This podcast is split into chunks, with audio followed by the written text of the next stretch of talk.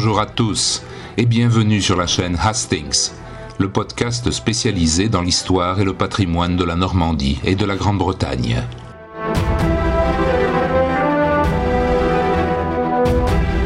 Quoi de mieux pour se rafraîchir la laine qu'un bonbon à la menthe? Et quoi de mieux pour faire plaisir aux enfants sages que de leur offrir des douceurs dont ils raffolent?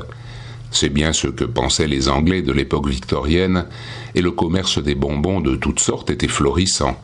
On les achetait dans les magasins ou encore sur les marchés, chez ces vendeurs qui installaient leurs étals dans les rues, ces rues bruyantes où se mêlaient des foules hétéroclites, des gamins espiègles et des livreurs qui essayaient de se frayer un chemin dans la cohue avec leurs charrettes.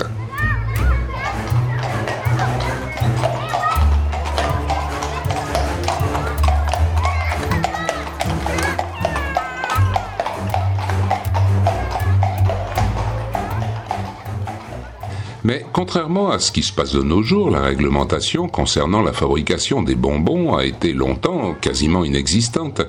Et on est surpris par les ingrédients entrant dans leur composition. En fait, l'ingrédient de base était souvent tout simplement du plâtre. Oui, du plâtre de Paris, ou de la poudre de pierre calcaire, auquel on ajoutait du sucre et des saveurs plus ou moins naturelles. Les raisons ont sans doute été purement économiques.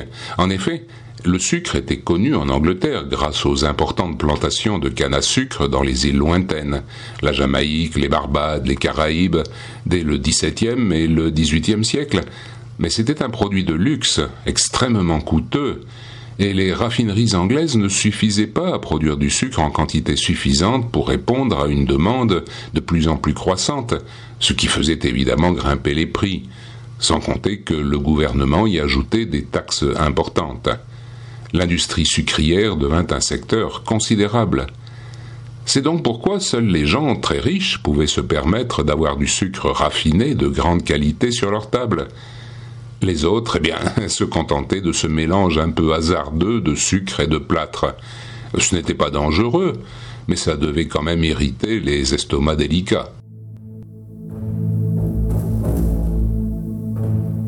Oh, father, I do not feel very well today.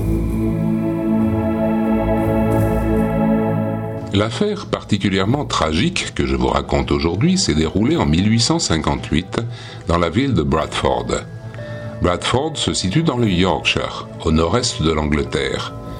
Aujourd'hui, la ville est connue pour son patrimoine architectural particulièrement remarquable, mais aussi, il faut bien le reconnaître, hélas, pour son taux de criminalité particulièrement élevé.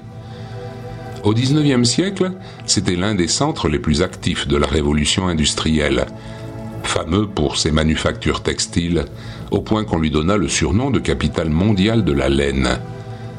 En 1858, donc, vivait à Bradford un fabricant de bonbons qui s'appelait William Hardacre, qui vendait sa production au Green Market, un marché particulièrement fréquenté du centre-ville.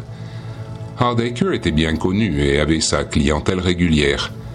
Seulement, voilà qu'un beau jour du mois d'octobre, il commanda à son grossiste, un certain Joseph Neal, qui habitait à Stone Street, un stock de ses matières premières, soit 40 livres de sucre et 12 livres de plâtre, pour préparer le mélange.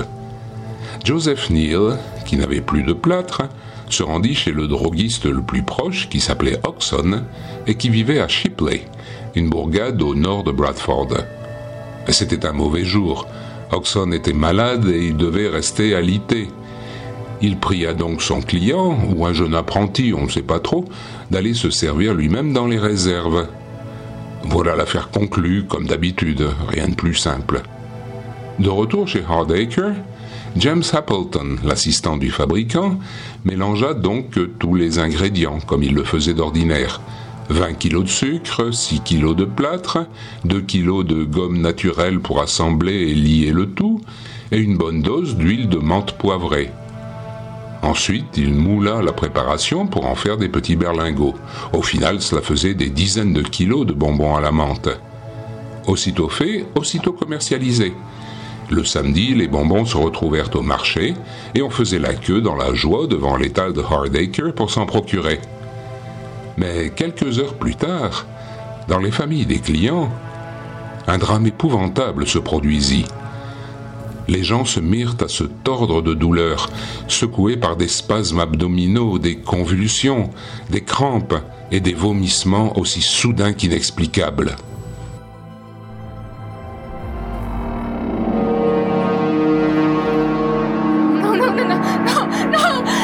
Oh my god. This is terrible. What is happening to you? Le dimanche matin, deux petits garçons avaient perdu la vie dans des souffrances horribles. Avec d'autres membres de la maisonnée, le père, la mère, les jeunes, les vieux, personne ne semblait être à l'abri. Le lundi matin, dans tout le quartier, dans toute la ville, et même dans les bourgades alentours, c'était par dizaines que l'on comptait les morts. Et ce fut bien près de 200 personnes que l'on dénombra parmi ceux qui furent très gravement malades et échappèrent de justesse au trépas. Que s'était-il passé?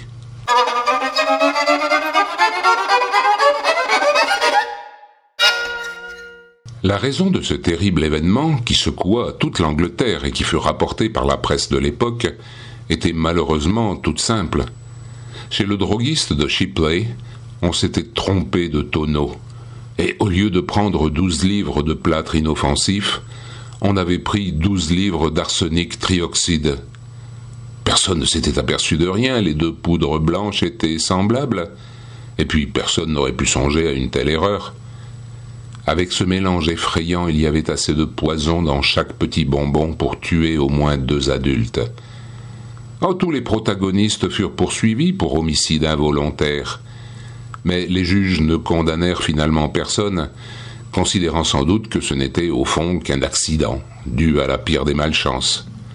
C'était la dose massive de substances toxiques dans le produit final qui avait provoqué cette catastrophe.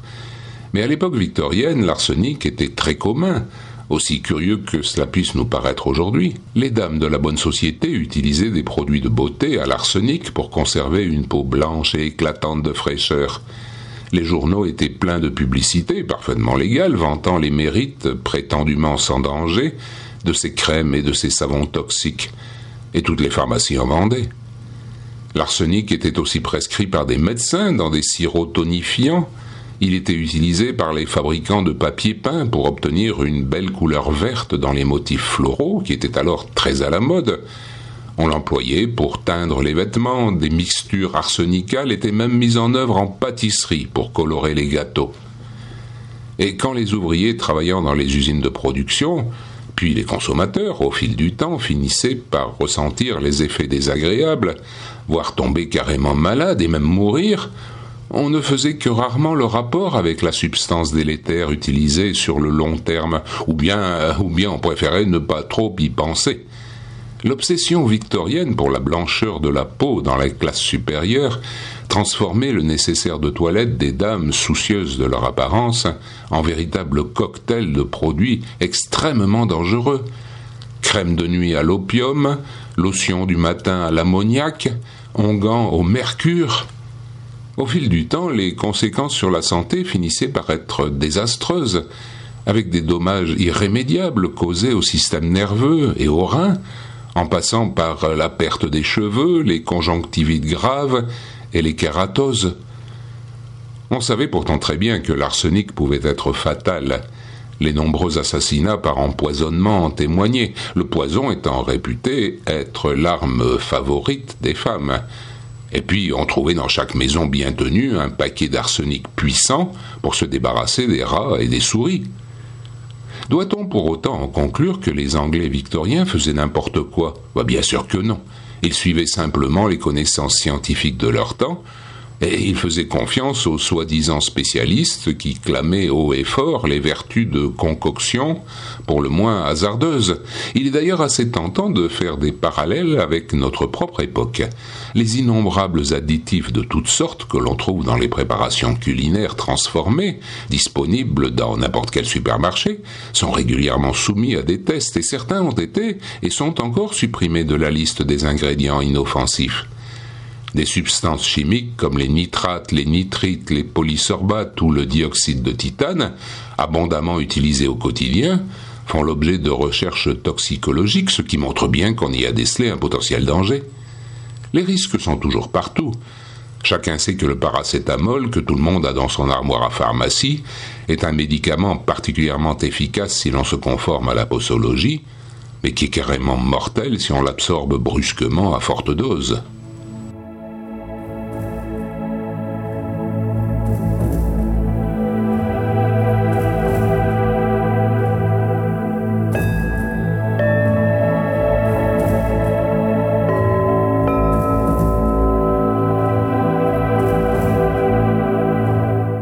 L'affaire des bonbons empoisonnés de Bradford eut un tel retentissement dans toute la Grande-Bretagne qu'elle fit rapidement avancer la législation. Deux lois, l'une en 1860 et l'autre en 1868, imposèrent des règles strictes quant à la fabrication des produits transformés et la manipulation des substances dangereuses, Malheureusement, l'impact de telles mesures, pleines de bon sens, fut plutôt relatif, et tout simplement parce que leur mise en œuvre vraiment pertinente aurait nécessité des contrôles réguliers sur de très nombreux produits et à l'échelle nationale, ce qui était bien sûr quasiment impossible avec les moyens de l'époque. On continua donc, ici et là, à sucer des bonbons au plâtre. Quant aux produits de beauté à l'arsenic, on en trouvait en vente libre jusque dans les années 1920.